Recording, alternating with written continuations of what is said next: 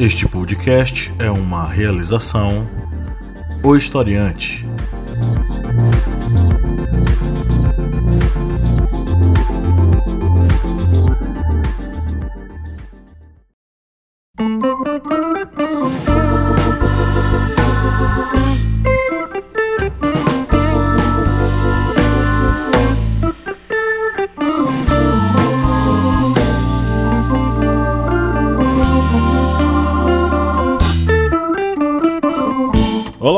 Ouvintes, bem-vindos mais uma vez ao podcast do Historiante, o seu podcast sobre as ciências humanas, sempre com a missão de provocar seu pensamento, sua reflexão, amplificando seus conhecimentos, seus saberes. Eu sou o professor Pablo Magalhães e aqui comigo está o meu companheiro de sempre, o senhor Kleber Roberto. E aí pessoal, beleza? Estamos de volta, né, Kleber? É de volta entre aspas, né? Porque o conteúdo não parou de ser postado. Pois é, na semana passada você nos ouviu aqui falar sobre o conflito Irã-Estados Unidos e hoje estamos aqui para falar sobre o que, Kleber? Vamos falar de azeitonas. Por quê? Por que nós vamos falar de azeitonas? Vamos falar de uma galerinha que fica aí se vestindo de verde, gritando Anauê, não sei porquê. Por que será, professor Pablo? não sei não. É, vamos hoje tratar sobre aí o retorno do, da, do ideal é, que tava, parecia que estava esquecido, mas que algumas pessoas fizeram o, o desfavor de trazer de volta, que é o ideal do integralismo, refletindo também um pouco sobre essa ascensão dos ideais nazistas em nosso país. Quem diria, né, bicho? Depois É. de tudo que aconteceu, a gente ter algumas coisas aí inaceitáveis acontecendo mais uma vez, né? É, pra revoltar, acho que deve revoltar os pracinhas, né? Eles foram pra Itália pra lutar contra nazistas e agora tá surgindo essa galera em pleno, em pleno Brasil, né? Pois é, então vamos, vamos refletir sobre esse assunto nessa minipédia de hoje, mas antes vamos para os nossos recadinhos rapidamente. Primeiro, você curte nosso conteúdo, já acompanha um bom tempo, entra para o nosso time. Como? Seja um apoiador do Historiante. A partir de R$ reais mensais, você nos ajuda a manter esse projeto e entra para o nosso grupo secreto com muitas vantagens. Você tem direito, por exemplo, a um sorteio mensal de livros das nossas editoras parceiras. Você também tem acesso ao nosso conteúdo exclusivo, vídeos, podcasts, postagens, PDFs e por aí vai. Além de também ter acesso aos nossos mini cursos que só são veiculados no grupo secreto. E tem muito mais vantagem. Tá? Então entra lá no apoia.se barra historiante e a partir de R$ reais mensais você nos ajuda e muito a manter esse projeto. Seja nosso aluno, as inscrições estão abertas para os nossos cursos online com certificado também lá no site euhistoriante.com.br. Entre lá, faça sua inscrição a partir de R$ 59,90 e tenha contato com os nossos minicursos produzidos com muito carinho para você ampliar aí seus horizontes eh, intelectuais, acadêmicos, filosóficos. Eh, vou dar um destaque para um dos nossos cursos, que é o curso História de Pernambuco, uma análise interessante sobre a formação econômica, social, política, eh, histórica do estado de Pernambuco no minicurso de 30 horas. Se você está interessado, entra lá e se inscreva. Mas tem muitos outros, tá? Baixe nosso aplicativo na Play Store e receba nossas atualizações primeiro. Pois é. Lá no nosso aplicativo, além de você ter contato com o nosso conteúdo que sempre está sendo postado, você tem conteúdo exclusivo para você estudar. Pois é, você vai ter lá cards de resumos, simulados, apostilas, aulas em áudio para você amplificar aí seus estudos. Não esqueça de baixar aí o nosso aplicativo disponível na Play Store para usuários Android. Conheça a família historiante de podcasts, além deste que você ouve aqui, você tem o Correspondente de Guerras, a voz que narra os principais conflitos ao redor do mundo, e o podcast das arretadas, com olhares, vozes, perspectivas femininas e feministas sobre assuntos sociais. Kleber, onde é que dá para ouvir os podcasts da família historiante?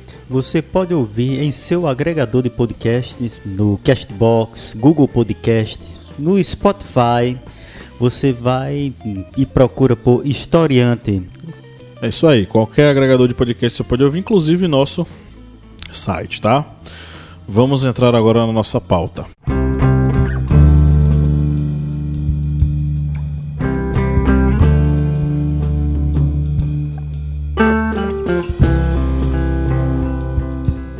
Você deve ter lembranças ao longo dos seus estudos aí em sala de aula.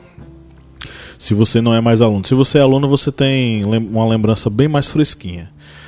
Durante os anos 30 em nosso país, nós tivemos a ascensão de alguns ideais bastante diferentes. Né? Nós tivemos o crescimento é, dentro de um contexto aí mundial, né, da ascensão, uh, do, do, na verdade, do fim do liberalismo enquanto estratégia de governo, né?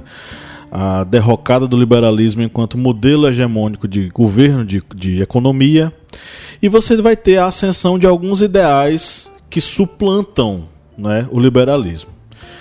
A primeira versão deles é a social-democracia, que é uma espécie de continuação de muita coisa do liberalismo, só que com um viés social, com a ideia de políticas de políticas públicas de manutenção do indivíduo, né? Então, é a, demo, é a, é a social-democracia que vai ter a ideia da seguridade social, seguro-desemprego, enfim, uma série de medidas para é, garantir a permanência do trabalhador, a, o bem viver do trabalhador, sem deixá-lo desamparado.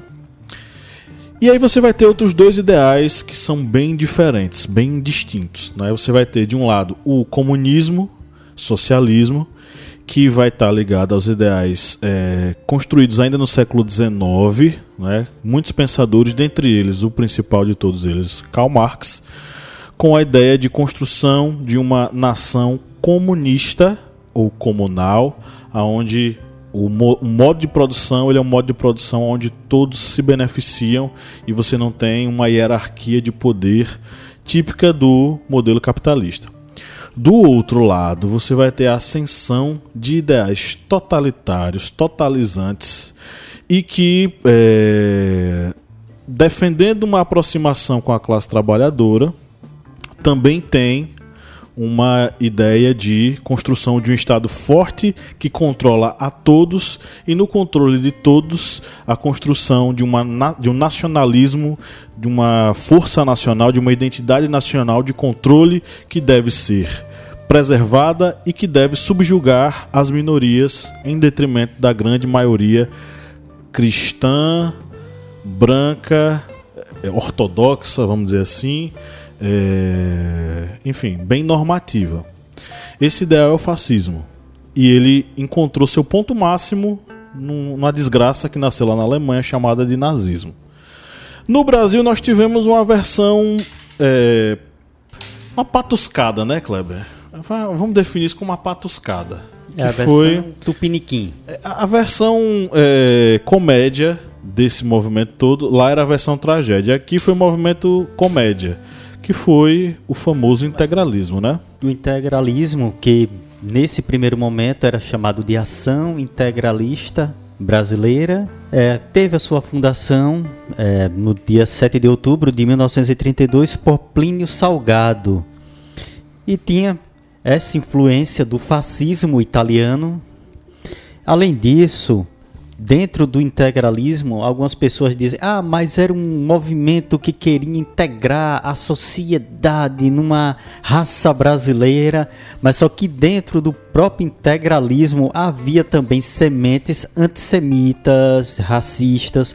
Por exemplo, é, Augusto Barroso, ele era antissemita e ele era um dos fundadores, um dos líderes do integralismo. E isso demonstrando que dentro dessa própria estrutura de comando do integralismo brasileiro havia também as sementes do antissemitismo, do racismo, dessa separação racial que foi tão forte na Europa também nesse período da década de 1930. É, o próprio fascismo o, o, fascismo italiano, que é a raiz dessa desgraça tudo, ele não tinha no seu bujo a ideia de antissemitismo. Ele acaba aprendendo isso com o nazismo. No Brasil, o movimento o integralismo ele começa muito influenciado pelo fascismo italiano, que é o sucesso. Nos anos 30 é o grande sucesso. Só que pouco a pouco ele vai, ele vai bebendo coisas que são do nazismo, por quê? é, o integralismo e o nazismo, em determinados momentos, eles acabaram disputando o espaço. Porque o movimento integralista, é, o pessoal talvez não saiba, mas Plínio Salgado, se vocês forem pegar os anais da Semana de Arte Moderna, olha só. A Semana de Arte Moderna pariu tanta coisa boa, né? Tarsila do Amaral, Oswald de Andrade, né? Mário de Andrade, e também pariu Plínio Salgado. Plínio Salgado fazia parte de uma ala bem radical, né? A ideia de nacionalismo, defender uma arte puramente nacional, valores nacionais. E pouco a pouco, Plínio Salgado, com a galera dele, acabou é, bebendo e muito dos ideais fascistas italianos ligados à arte. Mas pouco a pouco eles foram se distanciando e indo de encontro ao viés político. Então, esse, esse movimento né, da, do, do integralismo, é, ele é um movimento que vai beber muito do fascismo, ele vai nascer dentro do fascismo, ele vai beber muito do nazismo, e em determinados momentos vai disputar com o nazismo a hegemonia da extrema-direita brasileira. É, no documentário Menino 23, que foi dirigido pelo Belisário Franca e faz parte, né? Ele é um filme que foi construído em cima de uma pesquisa do historiador Sidney Aguilar, que fez uma pesquisa sobre o movimento é, nazista, vamos dizer assim, na região, integralista também. Nesse documentário você vai ver que em determinados momentos nazismo e integralismo eles disputavam espaço, porque você vai ter é, o, o, a história do menino 23 se passa no sudeste brasileiro. É, o sudeste brasileiro e o sul ele tem colônias europeias alemãs que são extremamente tradicionalistas. O que é que eles vão, vão fazer? Eles vão importar ideais que são deles, que são ideais nazistas. Então, para o integralismo se encapilarizar por essas comunidades alemãs foi muito mais difícil, né? E esse documentário é interessante porque ele mostra como é, uma família do interior lá de é, do Rio de Janeiro, né? eles montaram uma fazenda que pegava meninos negros órfãos, transformava eles em trabalhadores compulsórios, ao, ao, exemplo de um campo de concentração, e lá dentro eles faziam fomento a esses ideais é, é, de extrema direita, vamos dizer assim, né? Eles flertaram tanto com o integralismo quanto com o nazismo, mas só para situar a galera aí. Inclusive é um documentário muito interessante, né? O Menino 23 e olha que bacana, tá no YouTube para todo mundo assistir. É você ter acesso a esse documentário que tem essas ligações com esse movimento que no início foi um movimento que chegou a ser um movimento político de extrema força. É tanto que Vargas utilizou em certo momento, o integralismo como um dos seus, digamos, degraus para a escalada do poder. Porque Vargas ele teve vários degraus: populismo, integralismo, é, aquele apelo às massas, o grande, o pai da nação, ou seja, são vários degraus até chegar a um topo. E um desses degraus, digamos, um dos mais sólidos, foi o integralismo, que chegou em um momento a ter centenas de milhares de filiados, chegou a ser um movimento forte no Brasil exatamente em um momento. Quase deram um golpe, né? É, que, exatamente. Que era um momento em que tinha essa força. E por ter essa grande força, eles pensavam que iam ser os aliados de Vargas. Só que Vargas pegou no Estado Novo de espera ainda, vamos acabar aqui com esses partidos políticos e vocês integralistas aí da ação integralista, vai junto, vai no, vai no bolo. É, é até compreensível que ele tenha. Porque assim, o pessoal tenta situar Vargas de alguma forma. Vargas ele era populista. É. Então, assim, o que o ideal que tiver, e principalmente naquele momento em que ele queria manter o poder, ele tinha que trabalhar com é, ideais que dessem a ele credibilidade e força para continuar. E qual foi a ideia dele? Ele se aliou aos, aos integralistas contra os comunistas. Né? E aí foi o que aconteceu, né? A galera foi perseguida, foi, foi morta, foi posta na ilegalidade. O Marighella aí que a galera tá querendo é, matar de novo, né? É, sofreu o diabo, né? Teve unhas arrancadas, teve apanhou feito um condenado, enfim. Então ele se aliou do lado que lhe daria poder. Mas depois disso eles começaram a, a, a como é que eu posso dizer, atrapalhar, né, o caminho do Vargas. Ele tinha claras inclinações fascistas, mas isso não queria dizer que ele fosse fascista, o Vargas, né? Ele se utilizava dessas, desses mecanismos para benefício próprio. O Vargas, na verdade, ele era bem pragmático. Aquilo que tivesse bom para o poder dele, ele estaria metido. Principalmente com a sede de poder que ele tinha, né? Tão grande.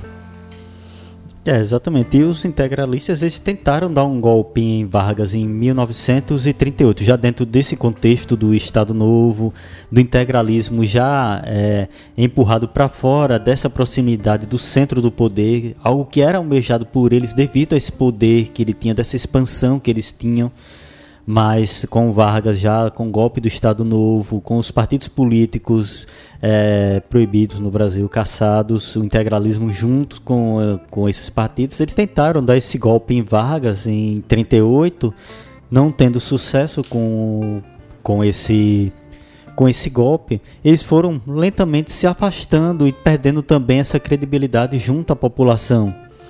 Mas chegou a ser um, um movimento que influenciou até na fundação de um partido político futuramente que teve ligações com o Arena, o partido político ligado à ditadura militar no Brasil. Bom, os princípios do integralismo né, é, estão ligados aos seguintes aspectos. É, inclusive é o Plínio Salgado quem vai redigir eles é, esses princípios lá no Manifesto de Outubro. Princípio primeiro: somos pela unidade da nação, é, somos pela expressão de todas as suas forças produtoras no Estado. Somos pelo... Isso aqui lembra muito aquela coisa do Mussolini, né? Tudo no Estado, nada contra o Estado. Somos pela implantação do princípio da autoridade, desde que ela traduza forças reais diretas dos agentes de produção material, intelectual e da expressão moral do nosso povo. Somos pela consulta das tradições históricas e das circunstâncias geográficas, climatéricas e econômicas que distinguem nosso país Somos um programa de coordenação de todas as classes produtoras. E aqui quem lê isso aqui vai dizer: "Olha só comunista". Não.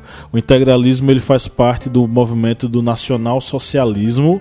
O nacional-socialismo é um pensamento de extrema direita que só foi criado para combater o socialismo, ou seja, o nacional-socialismo é a antítese do socialismo e para que eles conseguissem combater, eles tinham que cooptar a classe trabalhadora brasileira. É, somos por um ideal de justiça humana que realize o máximo de aproveitamento dos meios de produção em benefício de todos, sem atentar contra o princípio da propriedade, ferido tanto pelo socialismo, ó, como pelo democratismo. Ó. O integralismo é contra o socialismo e contra a democracia, minha gente. Nas expressões que aquele dá à coletividade e ao indivíduo. Somos contrários a toda tirania exercida pelo Estado contra o indivíduo e as suas projeções morais. Somos contra a tirania dos indivíduos contra a ação do Estado e os superiores interesses da nação.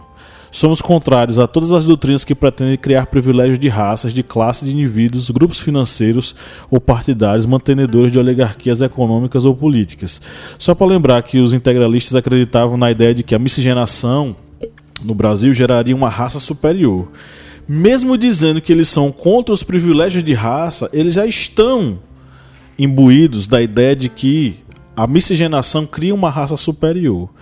Somos pela afirmação do pensamento político brasileiro baseado nas realidades da Terra, nas circunstâncias do mundo contemporâneo, nas superioridades, nas superiores finalidades do homem e no aproveitamento das conquistas científicas e técnicas do nosso século. Né? Esse é o, são os princípios que o Plínio Salgado anotou sobre o integralismo. Exatamente, nessa questão, um dos principais símbolos do integralismo, que era o sigma, que era aquela letra grega que eles utilizavam naquela tanto naquela manga que eles utilizavam, aquela faixa que eles utilizavam na manga da camisa, como na própria bandeira também do integralismo, ela simbolizava a busca deste movimento pela integração da sociedade brasileira, algo similar com o facho, do fascismo. Se você vê o símbolo do fascismo, é um facho, que é vários feixes de madeira em torno do punho de um machado, porque simbolizava que um facho só era frágil, se quebrava. Vários unidos, somando a integridade nacional, a união do povo, significava que aquele machado se tornaria forte, inquebrável. E o sigma, ele tinha essa conotação exatamente de ser uma integração, o somatório da sociedade nacional em torno de algo, em torno do que? Do integralismo. É, está vendo aqui uma coisa interessante. O nacionalismo integralista ele vê a soberania é, do Estado assentado na nação, né, opondo-se a qualquer ciclos, círculos que sobreponham a autoridade central. A centralização do poder do Estado um Estado misturado com a sociedade e a partir dessa mistura ele poder tomar determinadas ações e interferências é, sendo legitimado é, através dessa relação com a nação. É, é, interessante notar e é preciso notar que o integralismo ele pressupõe a, um ideal de nacionalidade brasileira que estaria sendo perdida por causa da burguesia é, das cidades. Então a cidade estaria matando uma cultura tipicamente brasileira. É, é deles algumas pichações que aconteceram nos anos 30, dizendo que Halloween é, é, Como é que eu posso dizer isso de uma forma que eu não xingue? É, Halloween é o Carpaccio, aqui é Saci Pererê. É mais ou menos isso, entendeu? É nessa pegada. Então, assim, é, o nacionalismo ele é algo necessário para todos nós. Agora, o que o, integralismo praticava era uma coisa muito mais louca, que era o ultranacionalismo. Então é o, o nacionalismo a qualquer custo, a ferro e fogo, de uma forma inclusive até mesmo artificial, né? E aí culmina com o quê? Com o ressurgimento desse movimento hoje. É, atualmente os integralistas, eles não têm mais o nome de ação integralista, eles se chamam agora é Frente Integralista Brasileira.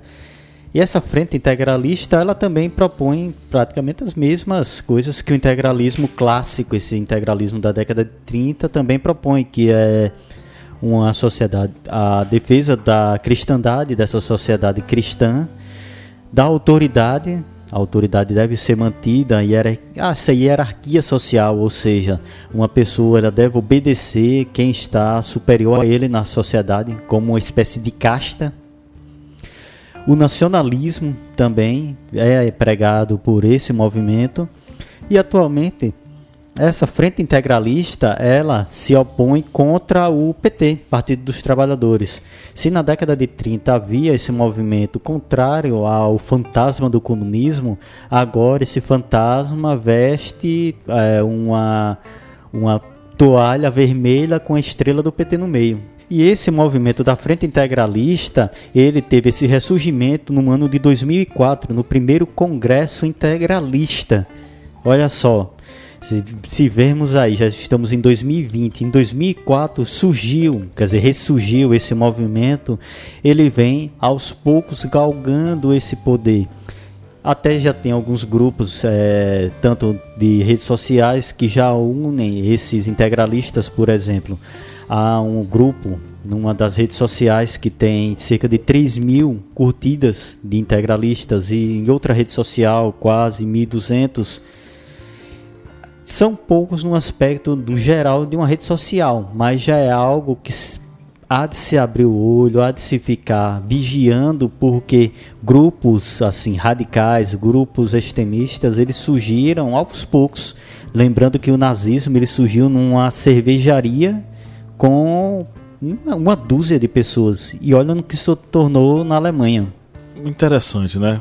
Surge em pleno século XXI um movimento antidemocrático, porque o, o, o que o integralismo pressupõe é a ideia de que a democracia não serve. Na verdade, a democracia ela serviu para criar uma relação de dominação, de desigualdade social. Olha só, a gente vive numa democracia. Ao mesmo tempo em que a gente assiste essa, essa subida desse ideal que é antidemocrático, as pesquisas apontam que cada vez mais pessoas estão acreditando menos na democracia. E aí eu falo pessoas comuns acreditando nisso. Isso é extremamente perigoso.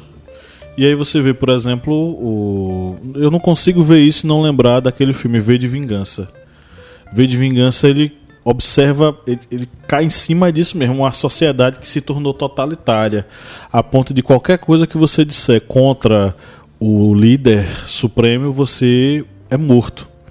Aí eu tava no, no Instagram hoje e vi uma postagem do pessoal do Media Ninja é, compartilhando uma, um vídeo da, se não me engano, na cidade chamada de São Carlos.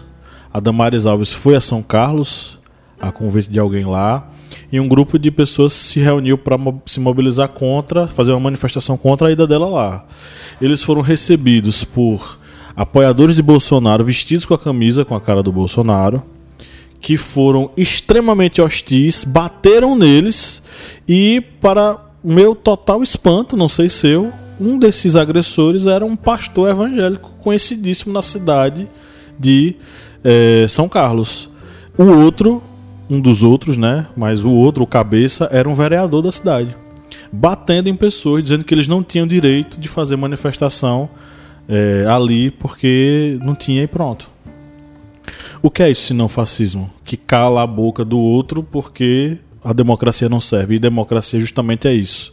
É o outro falar contra você também, né? É, a gente vê o surgimento destes movimentos que são cada vez mais abertos que antes eles se no início se resumiam a redes sociais, aquela coisa ali do da, fe, da página fake da pessoa que é, utilizava um outro perfil para agredir os outros, mas agora se tornou algo abertamente e é um movimento que cada vez mais vem ganhando esse poder, vem ganhando essa força. Pois, como dito aqui pelo professor Pablo, o que vem ocorrendo é exatamente uma fragilidade da democracia. A democracia no Brasil é algo frágil. Nós somos um país que voltamos a um período democrático, tem o que? 30 anos? E esses 30 anos não serviu para fortalecer um regime democrático. Já tivemos é, o impeachment de Collor, o impeachment de Dilma. É, nesse intervalo houveram dois presidentes, FHC e Lula, que conseguiram terminar seus mandatos. Mas isso aí não simboliza que nesses é, 16 anos conseguiu solidificar um regime democrático, não. Esse regime democrático que se instituiu no Brasil é algo frágil, é algo que, por exemplo, os, as esferas de poder que fazem a estrutura de um país democrático, legislativo, executivo, judiciário, elas são ameaçadas, principalmente pelo executivo. Nós vemos aí é, as agressões contra as agressões nas redes contra os ministros do Supremo Tribunal, que é a área judicial, que é a área que cuida da parte da justiça do Brasil. E é aquela situação, por enquanto, são as agressões dos perfis falsos das redes sociais. Mas isso pode escambar para algo como ocorreu São Carlos. Para algo como ocorreu em São Carlos, da pessoa literalmente vestir a farda e ir agredir, é praticamente um passo. É um passo da pessoa se levantar da cadeira e agredir. E aí, quando começarmos a termos juízes que possam ser agredidos por defender a lei, é. Vai ser algo que, infelizmente, pessoas como esses seguidores do integralismo, de movimentos de extrema direita querem. Ou seja, um país hierarquizado com os comandantes, com aquele executivo, com poder total, como imperador, e os outros devem ser subservientes, devem aceitar essa hierarquia social. É, e parece que a gente começou a ver o pior do brasileiro nesse ano que passou, viu? Porque o quantos casos de racismo a gente não viu que ganharam repercussão? Quantos casos de racismo, quantos casos de homofobia, quantos casos de misoginia, quantos feminicídios não aconteceram? Recentemente aquele caso do cantor, o como é que é o nome dele? O Léo? Léo? Não, o outro, o Vitor. Ah, eu tô Victor. com medo de acusar o errado, entendeu? Porque é Vitor e Léo, acho que foi o Vitor. O Léo é o outro que seguiu a carreira. Hum. É, e ele fazendo chacota com o, o, fato, né? Fez vídeo no Instagram e tudo mais. É, a gente meio que com essa ascensão dos ideais de extrema direita, essa ascensão do ideal conservador, eu acho que a gente esqueceu de falar aqui, mas o lema do Bolsonaro é o mesmo lema do integralismo, Deus, pátria e família. É, a gente está vendo a ascensão e o, o saída. Fala aí no microfone? É o cantor Vitor mesmo, que é, como não é uma área nossa, essa área do, do babado, da Que a gente fala, não fofoca, foi o Léo, só que o Léo é o outro cara que não tem nada a ver com isso, né? Ver. O Léo não teve nada a ver. Foi o Vitor. Então, a gente tá assistindo aí o brasileiro deixar sair do armário, né, bicho? Porque o pessoal tá deixando sair do armário. A, a misoginia, o racismo e o diabacuado. Não teve a mulher que o, o, chamou, foi o Uber, foi o taxista, de não, não, não, não pega o carro com macaco, não. E o cara foi fazer a denúncia, né? É isso. E o brasileiro, ele, por aqui que parece, tá aceitando. Ele tá é aquela, é, digamos, é um quadro contrário com o paradoxo do, da tolerância de Karl Popper. Que ao invés de nós não aceitarmos o intolerante, estamos aceitando o intolerante. E dizendo que não, tudo bem, deixa ele falar. Bom, eu espero que a gente não esteja conversando sobre isso num pau de arara da próxima vez. Né? É, estamos discutindo em um país aí no exílio. Pois é. Ok, historiantes, estamos chegando aqui ao final de mais uma minipad. Espero que vocês tenham entendido tudo. É, manda pra gente aí o que é que você gostaria que a gente abordasse numa minipédia. É fácil. Ou você pode mandar para o nosso e-mail, edição@ohistoriante.com.br, ou mandar em alguma das nossas mídias sociais, no Instagram, no Facebook, no Twitter, que a gente usa uma vez a cada ano. Lá no YouTube também, você deixa um comentário, enfim. Utilizem esses meios para falar conosco, que a gente produz aqui um conteúdo bem bacana sobre esse assunto. Vamos dar um gostinho agora do que a gente está planejando para o próximo episódio. Kleber, vamos falar sobre Idade Média? Bora! Kleber, vamos falar sobre heróis e maravilhas da Idade Média? Com certeza. E vamos abordar algo que está nas telinhas dos nossos ouvintes. Com certeza. Quem gosta de Idade Média, com certeza assistiu. Pois é, então a, esquente aí o seu ouvido, porque semana que vem nós vamos falar sobre heróis e maravilhas da, da, da Idade Média e a maravilhosa série que é game, que é livro, The Witcher. Valeu, galera. Um abraço. Valeu, galera. Anauê não.